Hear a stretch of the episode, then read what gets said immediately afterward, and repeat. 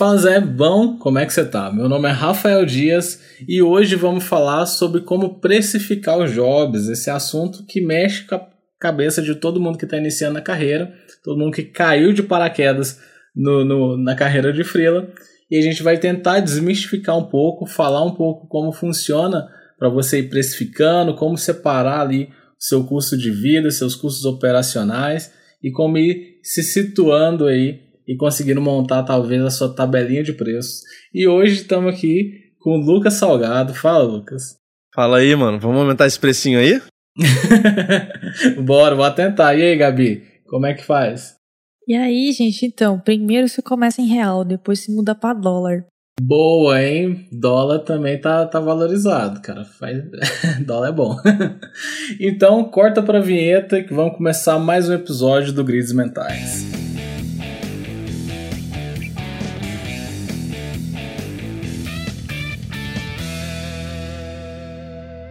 Então, então bora falar hoje sobre como aumentar os preços, cara. O segredo que todo mundo quer saber. Vamos abrir a caixa preta e desvendar o segredo do Lucas e da Gabi aí. Como é que vocês fazem, cara? Para aumentar os preços do projeto, para dar aquela agregada, como se diz. e aí, como é que é? Cara, então, no, nos projetos de, de identidade ou de marca, pelo menos, eu vou aumentando aos pouquinhos, assim, sabe? Tipo, cada novo projeto eu aumento um pouquinho.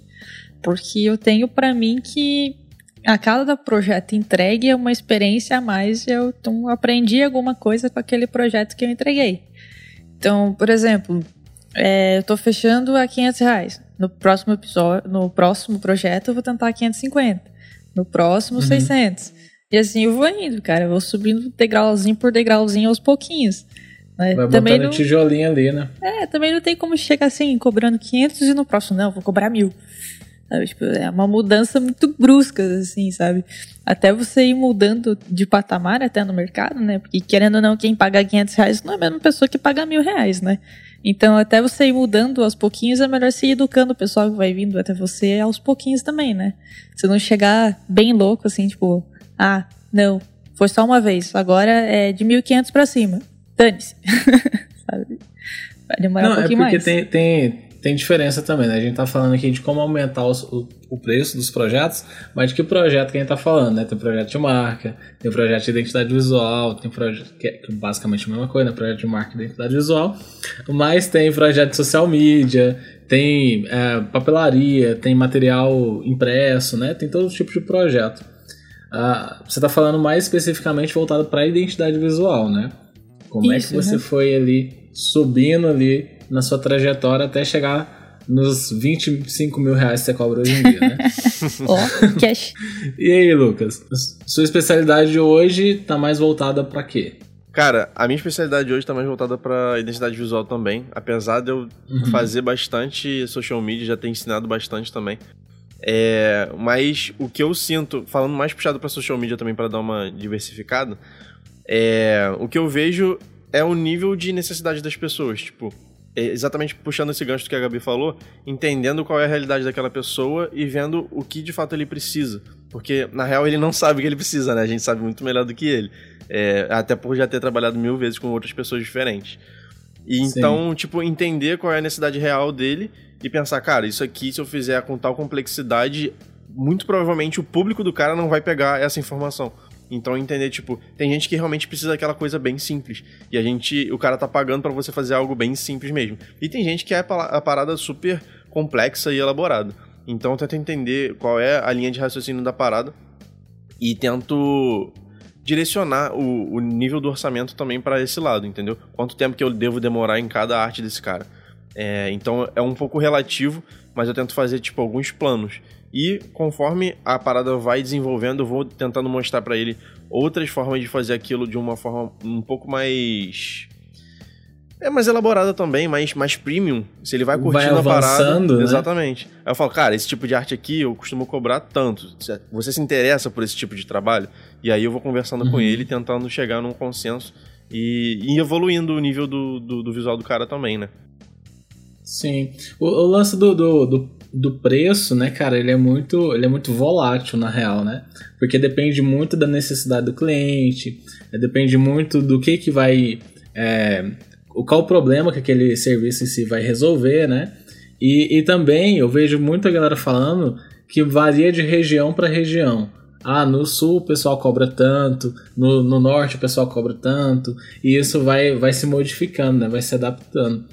Mas aí, tipo, ah, eu, eu, eu pego assim, pela galera que está iniciando. A galera que está iniciando, normalmente a gente vai pelo preço, o mínimo do mínimo ali, para tentar fechar, né? E aí, com o tempo, você vai quebrando a cabeça, com o tempo, você vai dando com os burros na água várias e várias vezes, e vai vendo que, cara, tem coisa que não vale a pena cobrar só isso, né? E aí você vai começando a, a, a escalar o seu preço. É, vocês podem falar um pouquinho como é que foi no início, como é que vocês chegaram e quanto que vocês cobravam? Porque é, é, muito. A gente tá falando de preço, então obviamente a gente vai ter que falar aqui de quanto que a gente cobrava lá no início, quanto que como que a gente foi fazendo, que cálculo que a gente foi fazendo para conseguir subir nesse preço. E aí? Então, vamos lá. É, no começo, bem no começo, bem, bem, bem no começo, eu não era frila como profissão. Meu frila era um extra. Então acho que eu já até comentei isso em algum outro episódio do Grids. Então para mim cada frila que eu fechava era um hambúrguer, era um hamburgão a mais no mês. Então para uhum. mim não, eu não tinha muito, eu ia muito no achismo, saca? Eu ia tipo assim, ah, para esse negócio lá 10 pila tá bom. saca? Tipo, uhum não era minha profissão, então, tipo, o que viesse a mais, show, maravilha, sabe? Era 10 reais mais no mês. Mas quando eu comecei a tomar como profissão, eu peguei como referência. No início, eu peguei como referência a tabela da Adegraf. As pessoas, nossa, vai cobrar tudo aquilo. A bendita, Obviamente, a bendita tabela da Adegraf. Obviamente eu não cobrava o preço que eles colocavam. Eu colocava tipo 90, 95% de desconto em cima do preço sugerido deles, sabe? Uhum. Para chegar numa, numa média, assim. Aí, com o tempo, né, conforme a gente vai passando mais tempo na profissão, a gente também vai vendo quais artes a gente demanda mais tempo para fazer, quais artes são mais complexas. A gente vai aprendendo também é, o que sai com mais frequência, o que é job para você cobrar mais caro e o que é job para você cobrar mais barato e você ganhar na quantidade, não na qualidade, como que é o social media, uhum. né? Você tem que ganhar na quantidade, não na qualidade. Não que você vai fazer um post feio, né? Mas vocês me entenderam. sim, sim. Então... Não, mas é, o lance, o lance do, do social media eu encaro como um, um, um job de meio descartável, né? Porque a identidade visual é duradoura, né? Ela vai durar ali anos e anos enquanto a empresa existir ou passar por um rebrand, um redesign. Mas o post, cara, ele dura minutos, né? É, então com o tempo a gente vai vendo esse, esses lados, sabe? O que, que vai durar mais, o que, que vai durar menos. Então, com o tempo, fui adaptando a minha tabela é, adaptada da Degref para minha realidade hoje, sabe? Para o que eu conseguiria cobrar com, com os clientes que eu já tenho, com o nível do mercado que eu estou atendendo. Então, isso tudo vai do tempo. Mas eu acho que no início, no início, é legal você pegar a tabela da Degraph mesmo como referência. Eu não digo para você sair querendo cobrar mil reais no outdoor, saca? Uhum. Eu digo para tu pegar como referência porque eles vão deixar tudo descrito lá, tipo outdoor, é, marca para empresa, marca para produto, marca para evento, embalagem. Então, tipo, ele dá uma descrição enorme do que um designer gráfico pode fazer. Sabe? Isso você vai vendo. Não, isso eu sei fazer, isso eu não sei fazer, isso eu posso estar tá cobrando mais porque é algo que eu quero me especializar, isso é algo que eu faço esporadicamente e não dá muito serviço, então eu posso diminuir meu preço. Então, tipo, vai nessa questão. Eu acho que para início a tabela ela é bem legal para você montar a tua base, sabe? Mas eu acho que realmente você só vai aprendendo a precificar com o passar do tempo, sabe? com, com você vai levando de esporro da vida, você vai aprendendo, não, pera, isso daí, isso daqui tá me dando muito mais trabalho, então tem que aumentar isso daí, pelo amor de Deus.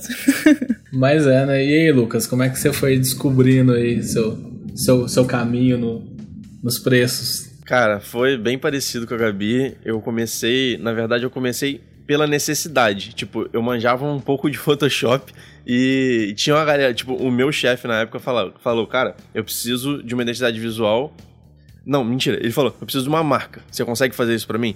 Eu, como sempre, pra tudo que ele perguntava, eu falava, consigo.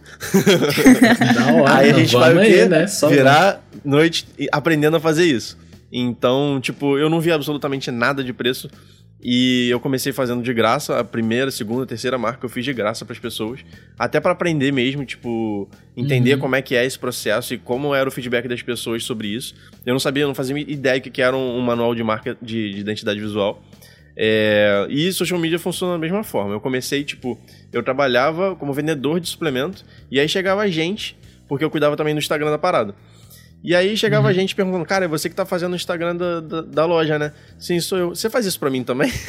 então, foi muito nessa, nessa parada de, de troca de ideia e negociação. Então eu perguntava, cara, beleza, é, eu, tô, eu deixava bem claro, eu tô iniciando nessa, nessa profissão, e eu quero saber quando você está disposto a investir nesse tipo de trabalho que eu já faço, que você já viu e que você curtiu. Aqui eu consigo chegar. Uhum. Quanto você acha que é, você consegue investir nisso? E eu ia nessa balança com, com, os, com os clientes, entendeu? Mas, conforme a gente vai adquirindo tempo e entendendo mais sobre a parada, fazendo a- até a coisa simples com mais agilidade, eu fui tentando agregar mais valor na coisa.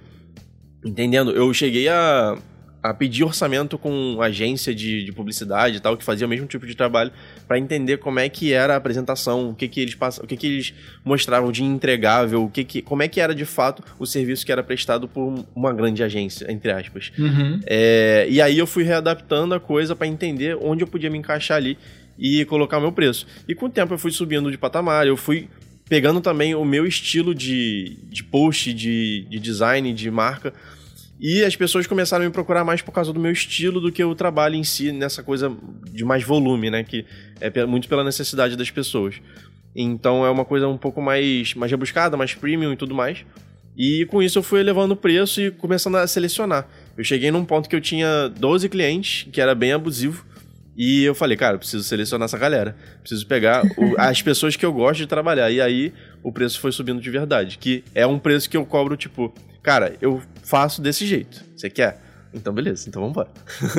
Cara, você falou um ponto importantíssimo, né? É, é aí que você começa a ter um filtro mesmo da coisa, né? Tipo, quando você começa a fechar muito projeto, a, a ponto de você não tá conseguindo entregar, aí você se vê forçado a adaptar os preços, né? Fala, cara, é, é, tipo, ou tá muito baixo e tá vindo muita gente, todo mundo acha muito barato e tá vindo em Aham, cima. Eu tô sendo trouxa. É, eu tô sendo trouxa, entendeu? Porque vale muito mais, a galera tá marcando em cima e eu não tô conseguindo entregar. E aí você tem que começar a falar, não, peraí, deixa eu filtrar aqui. Porque é aquele lance que eu vivo falando, né? Eu sempre bato na tecla do limite operacional, né? O que, que você consegue fazer, senão a coisa extrapola e você, você acaba não, não entregando a parada, né? Mas esse lance de, de ter que adaptar o preço é vai, vai da necessidade do tempo mesmo, como vocês falaram, né? Tipo, você, igual a Gabi, começou a pagando o burgão ali, tá, da- tá da hora, entendeu? Mas a partir do momento que você começa a viver unicamente da força do seu trampo, né, cara? Tipo, fala, cara, eu preciso. Os freelas que vão pagar as minhas contas. Aí você começa a entrar num campo um pouco mais. mais tem que ter um pouquinho mais de cautela, que você começa a ter que. É um pouco mais delicado, você tem que começar a pensar quanto que é o seu custo de vida, né? Quanto que é as paradas, tipo, quanto que custa esse boleto aqui de, de internet, de água, de luz e tudo mais. Botar isso e começar a realmente se programar, né? Até diluir esses preços aí num projeto de, de social media e no projeto de identidade visual, né? Uhum. Tipo, é, quando é que vocês começaram a ter essa necessidade? Foi bem. pô, eu acredito que a partir do momento que você tá como freela, você tem essa necessidade, né? Mas como que foi esse choque aí pra vocês? Vocês falaram, cara, agora não dá mais, eu preciso botar as contas em dia. Cara, eu trabalhava na agência, né? E eu peguei esse, aquele outro Frixo lá. Então eu me via com aquilo. Só que quando eu resolvi, tipo assim, não, eu vou seguir minha vida como freela, eh, eu já comecei a guardar aquela graninha pra ter como reserva. Porque assim, como eu não tinha carteira assinada, quando eu saísse, valeu, falou, é a vida que segue, sabe? Não tem seguro-desemprego, tem bosta nenhuma, né? Vai que é tua. Então, eu meio que já fui me preparando pra isso, deixando no mínimo do mínimo, acho que eu tinha acho uns seis meses já é, de conta prontinha, assim, que precisava fazer, tipo, 100 reais no mês, sabe? então, uhum. eu já tive uma, uma certa tranquilidade quando eu saí, mas também porque eu já queria sair, queria sair e já me preparei para isso, sabe? Eu não fui simplesmente pulei de paraquedas sem foda-se. Agora Você eu sou frila. Fazendo, você foi fazendo o famoso pé de meia, né? É, fui colocando a graninha embaixo do colchão ali e tal. Então eu já fui meio me preparando, assim, mas quando eu saí, assim, e eu virei frila, tipo assim, como profissão, né?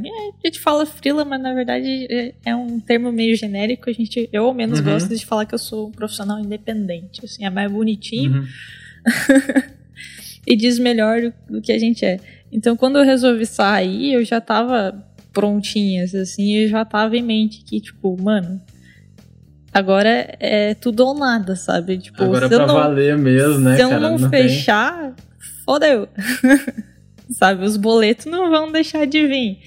Então eu já saí mais arrumadinha, mais preparada para esse mundo, né? Eu já me preparei antes. Então não tem muito o que dizer assim a, a isso. Da hora. Não, você pelo menos você se planejou e se preparou. O, o, que a maioria, o pessoal sai que meio na loucura, né? Sai porque fala, mano, não aguento mais, eu tô estressado, eu preciso abrir asa aqui e começar, começar a voar sozinho. E aí o pessoal sai na loucura e não se planeja, né? E aí a, a o choque é muito maior, né? Você, você, você teve problema. esse choque.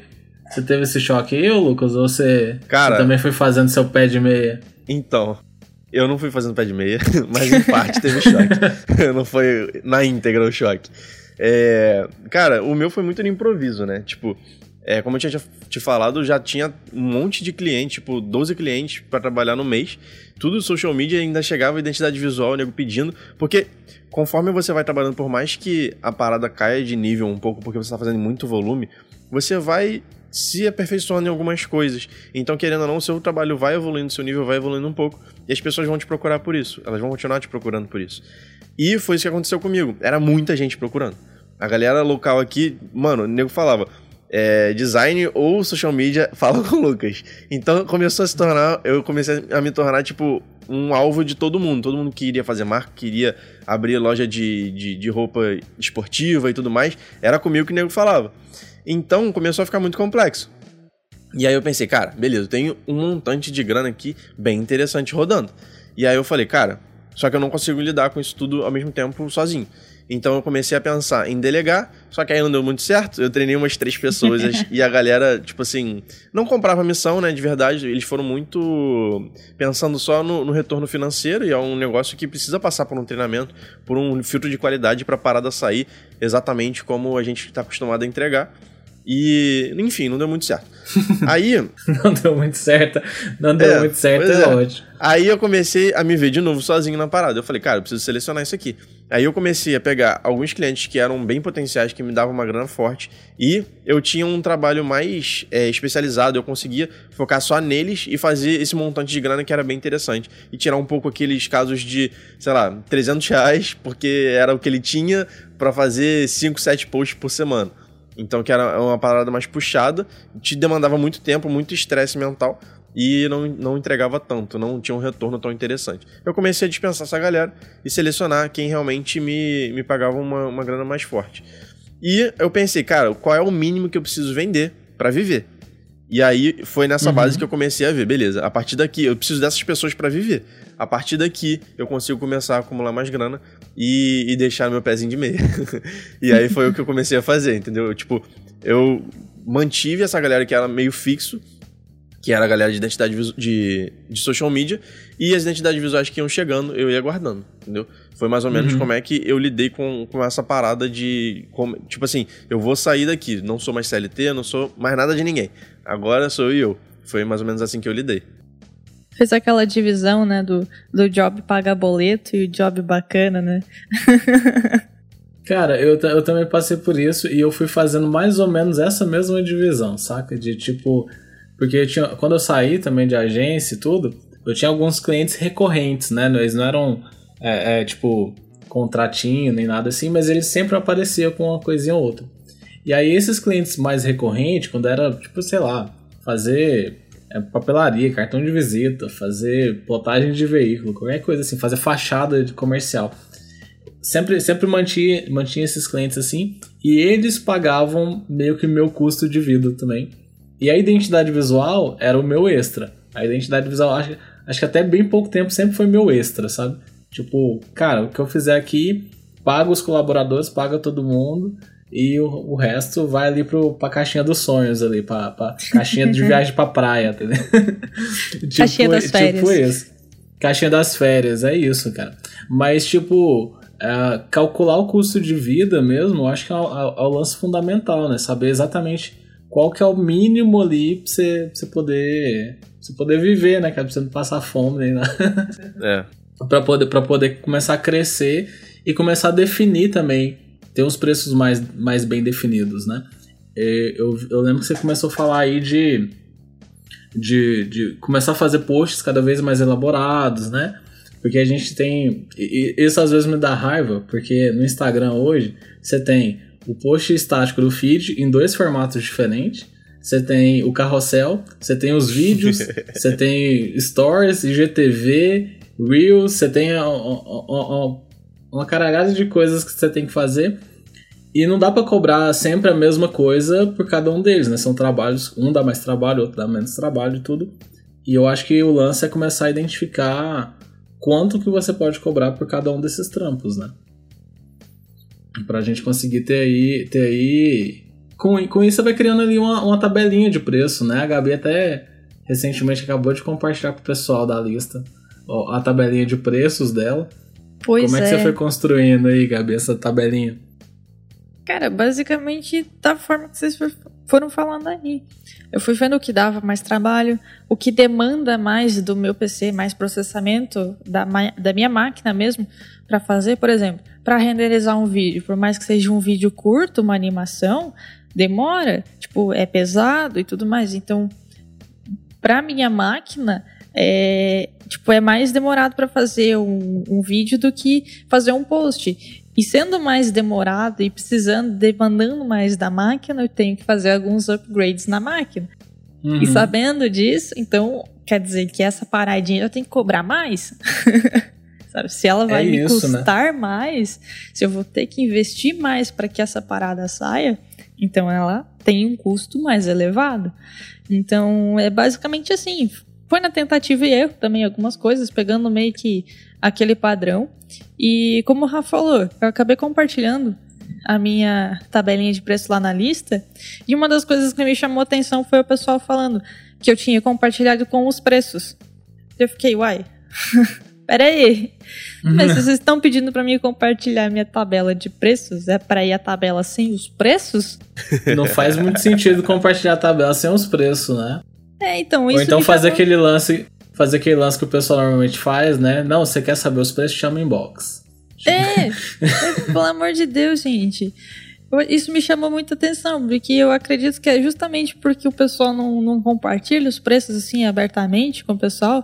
Eu assim, ah, quanto que você cobra para fazer uma marca? Ah, não sei, cara, chama inbox aí. Ou coloca uma faixa de preço, tipo assim, ah, vai de 100 a 10 mil reais. Tipo, mano. Vai de 100 tá a 10 mil reais é ótimo, né? Tipo, tem, tem um parâmetro nenhum. Se alguém te procurar pra fazer um, um trampo, fala, não, cara, identidade visual. Ah, é de 100 a 10 mil, cara. Vamos pode escolher, escolher o, preço você, o preço que você quer pagar. Tá não, o job é o mesmo, mas você pode pagar o 100 ou 10 mil. Então, tipo, Sacanagem. eu acho que o, que o, pessoal, até o pessoal mais novo, fica meio perdido, justamente porque quem tá mais tempo sente medo de divulgar os preços. Tipo, mano, não, velho. Por que, que você tem medo de divulgar teu preço? Tipo, é o teu preço, velho. Não é nada demais, assim. Não é o segredo do sucesso, é a fórmula. Não, é o quanto você mas, cobra, eu, mas, eu, mas eu acho que o pessoal tem muito medo de falar de preço por conta de concorrência desleal, será que não? Tipo, eu, eu, eu, também sou, eu sou meio contra essa, essa parada de ah, ficar escondendo preço e tudo. Porque, mano, você tem que saber quanto. Cê, a pessoa tem que saber quanto você cobra pra fazer o trampo pra poder saber se ela vai fechar com você ou não, né? Mas rola muito esse, esse, esse preciosismo aí, esse lance do chama box aí pra saber o preço da galera. É. E gera essa cultura meio ruim, né? Acho que essa questão até do, da concorrência desleal acredito que pro design até não faz muito sentido, né? Porque muitos clientes não fecham por conta do preço, sabe? Vem até você por conta de você, do profissional, do teu portfólio, é, da tua experiência na, na profissão e tal. É, cliente geralmente que vem por conta de preço, da mesma forma que ele vem até você por preço, ele vai sair de você por preço. Sabe? Então, é tipo, é meio sem sentido, sabe? Cara, eu fiz aqui, ó, vocês estão falando aí, eu fiz aqui até mais ou menos uma, uma escalabilidade aqui de como que você pode ir aumentando seu preço, meio que baseado nos, nas suas necessidades, sabe? Tipo, eu peguei aqui basicamente as minhas necessidades e tô, tô expondo aqui. Olha só, que pessoal, é o custo conteúdo de vida. em primeira mão, hein? Não é? Conteúdo, conteúdo de graça que o pessoal adora.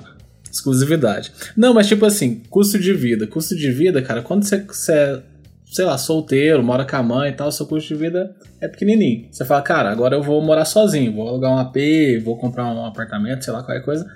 Seu custo de vida começa a aumentar. E aí, automaticamente também, seus preços têm que se adaptar a essa nova realidade, né? Com o passar do tempo, você precisa começar a investir em equipamento, igual a Gabi falou. Falou, cara, isso aqui dá trabalho porque vai levar um tempão renderizando um vídeo aqui. E nesse tempo que o computador estiver renderizando, eu não vou poder nem utilizar ele para fazer outra parada, porque senão é mais tempo de processamento ainda, né? Então, dá para ter ali uma, uma, dimensão de o que, que vale mais, o que, que vale menos, naquele lance do, do tempo versus grana, né? E aí você já tem o custo de vida, mais o custo dos seus equipamentos, aí tem mais licenciamento de software, e né, você tem vários, vários softwares gratuitos, mas independente se você estiver usando software gratuito ou não, você tem banco de mockup, você tem banco de imagem, você tem armazenamento. É, lá, armazenamento, exato, armazenamento. Você tem uma série de coisas que querendo ou não, é, vai ali para seus custos, né? Você vai ter que uma hora ou outra você vai ter que acabar investindo. E se você não tem grana suficiente para investir, quer dizer que você precisa de novo aumentar seus preços para custear essa necessidade, né? E por último, que eu acho que é um, assim, o que todo mundo deveria fazer é um fundo de reserva, né? É uma graninha ali onde a sua poupança ali, se precisar, se aquele mês for um mês de baixo e tudo, você não conseguiu cumprir, é, cumprir, honrar com suas contas, você tira ali e tampa um buraco. Ah, às vezes é uma graninha que dá para você, sei lá, tiver um problema de saúde, custear a despesa médica, é, investir em alguma coisa, que seja viajar um final de semana, qualquer coisa, eu acho que você tem que ter ali uma reservinha de grana, né? Pra você poder se manter. Por exemplo, seu computador dá pau. O que, que você vai fazer, entendeu? De onde você vai tirar a grana, entendeu? Eu acho que é um, é um lance a se pensar e com isso em mente você começa a ir adaptando ali seus preços, né? É, tô falando besteira ou, ou como é que é? Nenhuma. Só... Imprevistos acontecem, né? Nossa, não. Cara, imprevisto, imprevisto acontece demais, cara. Eu já perdi muito computador, saca? E como é que você vai fazer? Você vai pedir adiantamento pros seus, seus clientes, entendeu? Vai fechar um trampo sem ter computador. é, entendeu? Não, não, não dá. Eu acho que tem que começar a pensar lá na frente, né? A gente até comentou um pouquinho disso no episódio da sazonalidade do mercado, né? Que é um uhum. pouco mal de brasileiro, eu acredito. Que assim, tá ganhando dois mil, tá vivendo nos dois mil começou a ganhar 3 mil, o cara aumenta pra 3 mil custo de vida, tá ligado? Tipo, não, mano. Sim, mano, você vai, você vai tá sempre. Tá você vai sempre tentando ostentar, né? Falar, não, agora eu vou, vou, comprar uma parada aqui. Comprar um iPhone esse mês. Pô, de onde você vai tirar uma grana pro é, iPhone? Não, mano. Meu de Deus. Mas é isso, né, cara? Eu acho que você vai construindo o preço de acordo com a necessidade, né? Até chegar, até chegar no ponto que é o que, o que eu acredito que a gente está vivendo hoje, que é tentar separar ali os seus custos de vida, né, os seus custos CPF ali, eu, Rafael, CPF e eu, Rafael, CNPJ, né, os meus custos da empresa dos meus custos é, pessoais, assim. Tipo, vocês já fazem essa divisão? Que pé que tá o negócio aí? Vou deixar o Lucas falar, que eu já falei bastante esse episódio. Vai lá, então, Lucas. Cara, eu faço muito isso, inclusive se eu não fizer. Antes eu não fazia, me enrolava tudo. É... E depois que eu comecei a fazer isso, a parada começou a funcionar de uma forma completamente diferente, bem mais de boa, muito menos enrolação, muito mais organização. É, inclusive, é uma parada que, quando eu fiz, foi um grande diferencial. Foi pedir um cartão para CNPJ. Eu usei o Nubank, uhum. eu tenho o Nubank CPF e tenho o Nubank CNPJ. Então, uhum. com isso eu consegui dividir as duas coisas de uma forma muito mais otimizada. Então eu sei que, pô, chegou a grana aqui do. Normalmente eu faço uns 70-30. 70% é para a empresa e 30% eu deixo pro meu CPF, entendeu? Eu tenho lá minha, uhum. minha, reserva de emergência e tal. E eu tenho ainda os clientes fixos lá que, que me bancam, né? Que pagam minhas contas. Então, se, qualquer, se der qualquer coisa, eu consigo só repor essa, essa falta até eu conseguir um outro cliente fixo e tudo mais. Mas eu acho, cara, que se você não divide as coisas, tudo tende a embolar muito. E quando você vê, você, sua empresa tá zerada e você também. então, é assim que acontece, cara. Tipo, você vai vendo, pô, quero comprar um iPhone, beleza. Mas, tá, você fechou um projeto de 5 conto. Esses 5 conto vai ser para quê?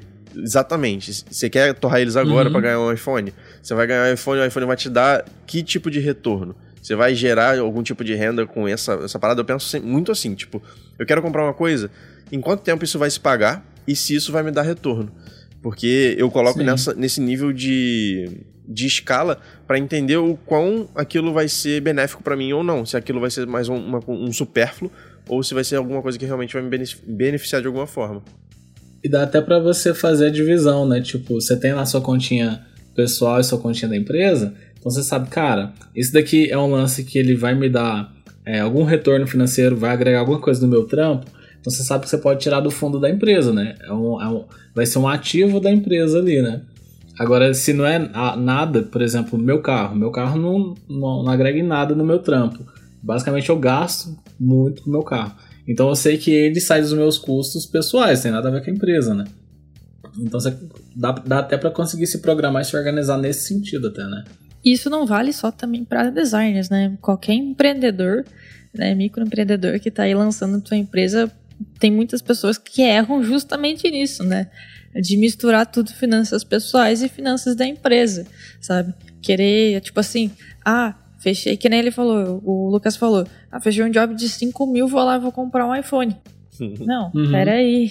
Sabe? É porque, é porque, é porque, tipo, é aquela, aquela visão, é aquela visão meio infantilizada de que, tipo, entrou 5 mil na conta, você fala, cara, esses 5 mil é meu, eu vou torrar essa grana. Eu tenho essa grana pra gastar. É, é, fala, não, mano, é, essa grana. Principal, principalmente, Principalmente quando os seus custos já estão pagos, né? Tipo, é final do mês, entrou a grana, você fala, putz, agora, agora é só agora lucro. É hora.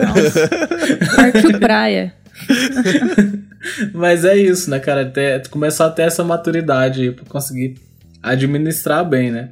Eu, eu, eu acho que isso aí é uma, é uma noção básica para qualquer empreendedor, mas a gente, design, a gente peca muito, né, cara? Que a gente não eu não vou fazer um, um curso sobre finanças, sobre gestão de caixa, sobre gestão empresarial para aprender. Normalmente a gente aprende errando, né? A gente aprende com a necessidade, cara.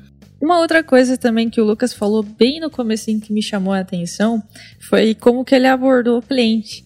Ele não chegou para o cliente e falou, e aí, bota um preço. Não, ele chegou para o cliente e falou, quanto que você está disposto a investir na sua empresa com social media? Isso faz a pessoa pensar no nosso serviço como realmente um investimento, que é o que ele é.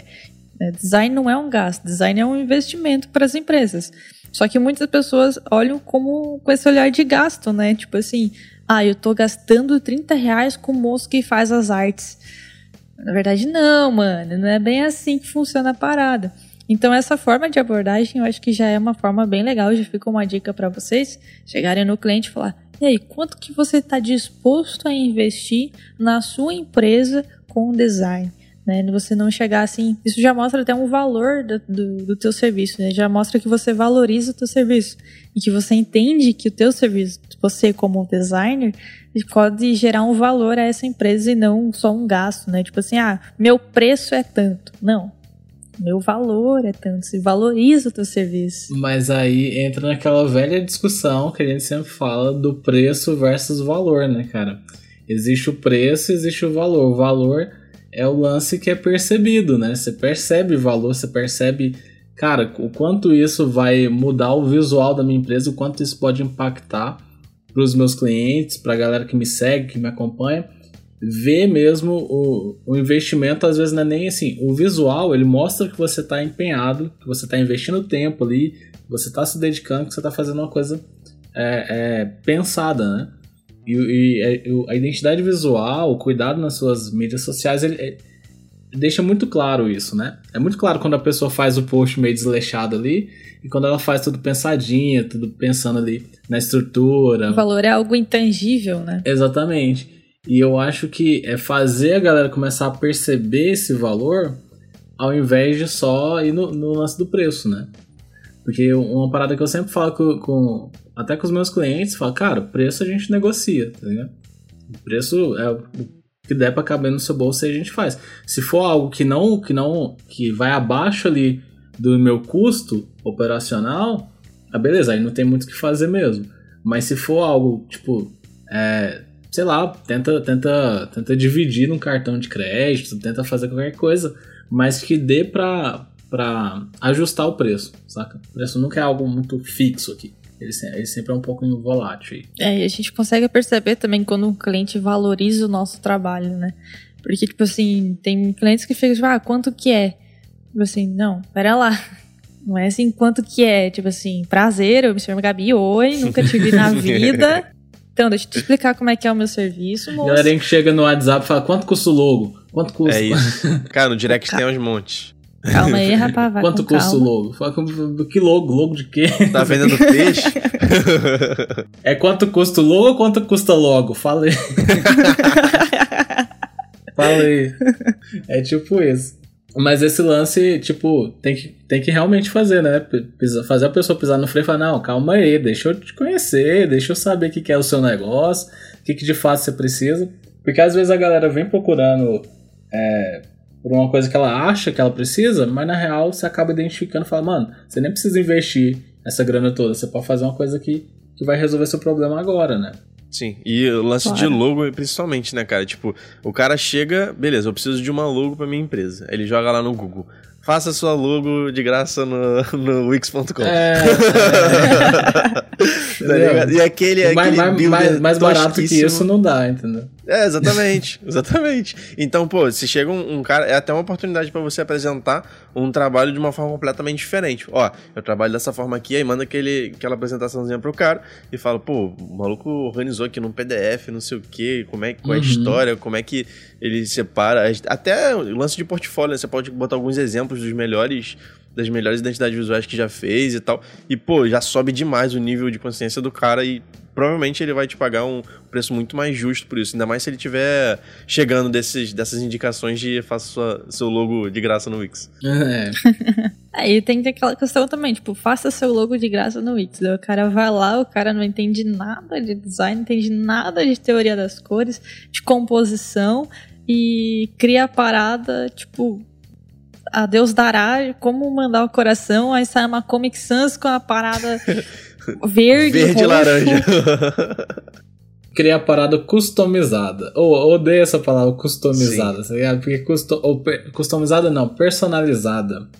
Porque, mano, personalizado, tudo bem. Se for um profissional que estiver personalizando, vendo você, Exato. fazendo o brief e tal, e fazer uma parada feita para você é uma coisa. Agora, personalizar do jeito que eu gosto, do jeito que eu acho que deve, aí o negócio começa a ficar muito aleatório. Nossa. E tem uma outra questãozinha que eu lembrei também, e aquelas pessoas que chegam assim para você e falam: "Nossa, mas você cobra tudo isso para fazer essa artezinha que se demora 10 minutos?" Fala então. Moço.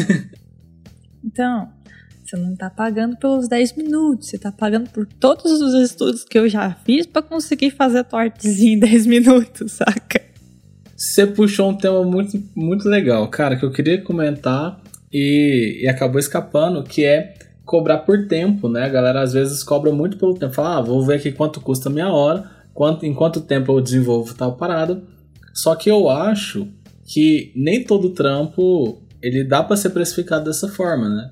Porque existe uma série de variáveis aí que você tem que considerar. Às vezes o, o, a sua hora, né, de trabalho, quanto tempo você vai desenvolver, cai nesse lance da Gabi aí, tipo, ah, é, é, eu faço em 10 minutos, talvez você faz um baita de um projeto, você tem habilidade, você tem agilidade, faz um baita de um projeto em 10 minutos, mas você vai cobrar por 10 minutos do seu tempo, entendeu? Tipo, é muito. Não encaixa as paradas, entendeu?